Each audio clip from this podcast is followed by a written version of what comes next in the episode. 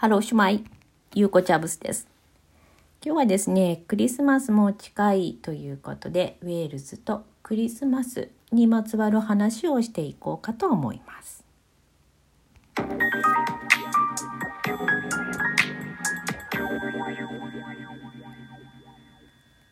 毎日コツコツウェールズ探し。改めまして、こんにちは、ゆうこチャブスです。すべての道はウェールズにつながるをテーマですですね、えー、ウェールズのあれこれ雑学をお伝えしていく番組です。さあもう12月クリスマスも近くなりました。えー、ウェールズとクリスマスというと私正直ねウェールズに学生時代いた時はクリスマスをウェールズで過ごした記憶がないんですよね。多分ね学生街だったのでえー、もうみんな実家に帰っちゃうじゃないですか。なので私も日本に帰るかあとはヨーロッパを旅行していたのでね実際にウェールズでこんなことをクリスマスにしましたっていうことがお話できないんですがあのウェールズのクリスマスの様子を味わってもらえる本がありますのでそれを今日はご紹介したいと思います。ディラン・トーマスの作品です。A Child's Christmas in Wales ウェールズのクリスマスの思い出。そのままな感じがしますけどね、えー、こちらの物語。ディラン・トーマス皆さんご存知ですか？あのウェールズが好きとかねいう方は。もちろんウェールズ出身の詩人ということで名前だけでも聞いたことあるかもしれないですね。あの20世紀を代表する詩人の一人なんですね。あの私もね 別にディラン・トーマスを研究しているわけではないのでそんなにあのすごいことを言えるわけではないんですけれども、まあ、あのディラン・トーマスその後のアーティストに結構影響を残しているんですよね。あのボブ・ディランもこのボブ・ディランのディランはディラン・トーマスからねあのつけたって言いますしねあのビートルズなんかにも影響があるそうですよね。でディラン・トーマスはウェールズの、え、南のスウォンジー出身。でこの「ウェールズのクリスマスの思い出」という物語もですね、えー、彼の生まれ育ったスウォンジーですね。きっとね海辺の町のことが書かれているので彼のそのスウォンジーでの子供時代のクリスマス1920年代のクリスマスのことを描かれています。もうすごい描写がね本当にね雪雪降ってるんですよ。雪がなんかもうたくさん降った時の話をしているのでそれだけでもノスタルジックな気がしません。最近はあの私が住んでるストックホルムでもクリスマスには雪がほとんど降らないのにあの1920年代のウェールズクリスマスはもう雪がもうどっさりあったんだなっていうのもねなんとなく懐かしさを感じます。あのそうですねディラン・トーマスの作品って私もね本当にすごい読み込んでいるわけではないんですがとても幻想的なあの感じがしますね。で実際に日本語で読んでまあ英語でもいいですけどね読んでなんとなくピンとこないかもしれないんですけどさすがやっぱり詩人あの詩ですから、まあ、あの今回は物語ですけれども朗読がやっぱりね流れるような音ですごく綺麗なんですよ。なのであの彼の作品はもちろんあの英語でも日本語でもどっちでもいいんですけどあの読んでイメージを持ってから朗読を英語で聞いてみてください。もう本当にねあの美しいし自分のあの中に思い描いてるイメージが本当にふんわり流れてくる感じでおすすめです。で実はこの、え、ウェールズのクリスマスの思い出「A Child's Christmas in Wales」なんですけどもう文学的には結構画期的だったんですね。というのもですねあのこれが出版出版じゃないですね一番最初に世に出たのは1952年にレコードとして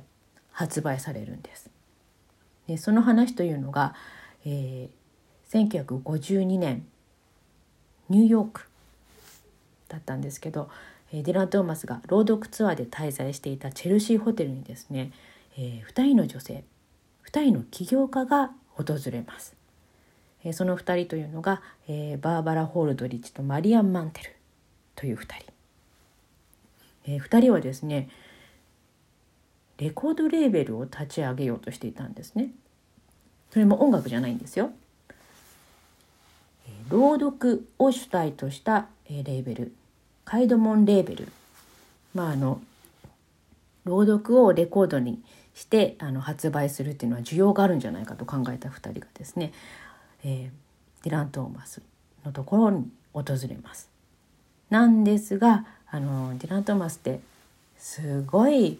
酒飲みだったんですよ。なのでなかなかホテルに訪れてもね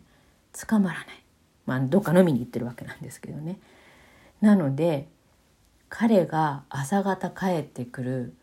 4時から6時の間にもう張ってですねこの女性たちはあのバーバラとマリアンは。でやっとディラン・トーマスを捕まえて私たちでレベルをね朗読のレベルを立ち上げようと思うんだけどあなたを第一弾として使いたいのというふうにオファーをして、えー、見事レコーディングにこぎつけるというお話なんですね。であのまあこのレコーディング朗読をレコーディングするって。今となってはまあここ最近その何て言うんですか？あの音音声のコンテンツ？非常に急成長していますけれどもまあ、今年のコロナというのもあってオーディオブックとかがねかなり好調というふうに言われていますがこのディラン・トーマスの「A Child's Christmas in Wales」が実は初の世界初のオーディオブックとして発売されたんですよね。であのもっと言うとこの物語はですね実は B 面だったんですよ。で A 面にはディラン・トーマスの、えー、詩が5個入ってたのかな。でまあ後々にこの物語の方が B 面の物語の方が、えー、話題になってくる。これも考えてみたらままずあの A 面と B 面って分かります？ちょっと若い方には分かんないかもしれないけどレコードって昔 A 面と B 面があってあの A 面がだいたいシングルのあのタイトル曲ですよ。で B 面はあのあんまり力を入れてない曲とかが入ってるんですよねあのレコードとかカセットテープとか。なので、まあ、B 面ってまああのあまり力を入れてなかったはずなのに、あ、の終作だということで話題になってくるということなんですが、まあ、あの90年代80年代ぐらいだと「あのプリンセスプリンセスの M」とか「えー、聖子ちゃんのスイートメモリーズ」とかも B 面ですよね。あとあの千正雄の星影のワルツとかも B 面なのにヒットしましたね。洋楽で言うと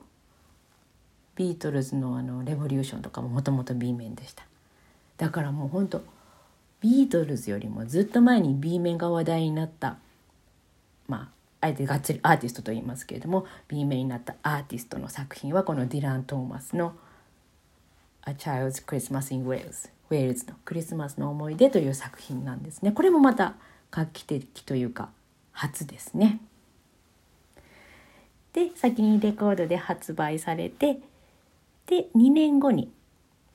本という形でこのお話が出版されるということなんです。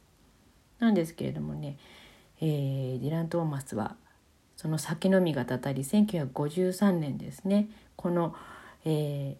ー、お話をレコーディングした次の年に亡くなってしまいます。まあ、それもニューヨークでの,、まあ、あの非常にアメリカでのあのアメリカで成功した人なので朗読ツアーでまたニューヨークのチェルシーホテルに泊まっている時にですね1953年飲んで歩いて帰ってきたホテルでですね、えー、18杯のウイスキーを飲んでこれが最高記録だみたいな感じで倒れて亡くなってしまうというね人なんですけれど。あのこのニューヨークのチェルシーホテルってまだあるんですけど出るらしいですよ。ディラン・トーマスが使ってたホテル、えーと、お部屋には。ちょうど彼が朝方に帰ってくる時間あたりに部屋にですねディラン・トーマスらしき影が出てくるそうです。会いたくないですか？すごい今だったら私話が合いそうな気がする。あの私もねニューヨーク一度だけ行ったことあるんですけどあの私も ニューヨークに行った時はもうまだ結構飲むのが大好きで休憩としてビールとかいろんなパブで飲んでたんですが一つ行ったねパブがホワイトホースっていうところで何にも私ディラン・トーマスのこと知らなかったんですけどまるで導かれたかのようにディラン・トーマスがよく飲んでいたバーなんですね。でそこでその最後の酒盛りをしてチェルシーホテルに戻って亡くなってしまったという曰くつきの場所ですけれどもそこをした時はあなんかもうまさに導かれたんだなというふうに思いました今度はチェルシーホテルに泊まってみたいと思います。まあ、ということであのディラン・トーマスのウェールズのクリスマスの思い出「A Child's Christmas in Wales」日本語版でも出てますのでまず読んでいただいてであのオーディオも YouTube とかあと朗読とかでも聞けますので是非とも聞いてウェールズのクリスマスの雰囲気を皆さんに楽しんでもらえたらなというふうに思います。ウェールズのクリスマスの思い出。A Child's Christmas in Wales のお話をしました。それでは、ホイルバウル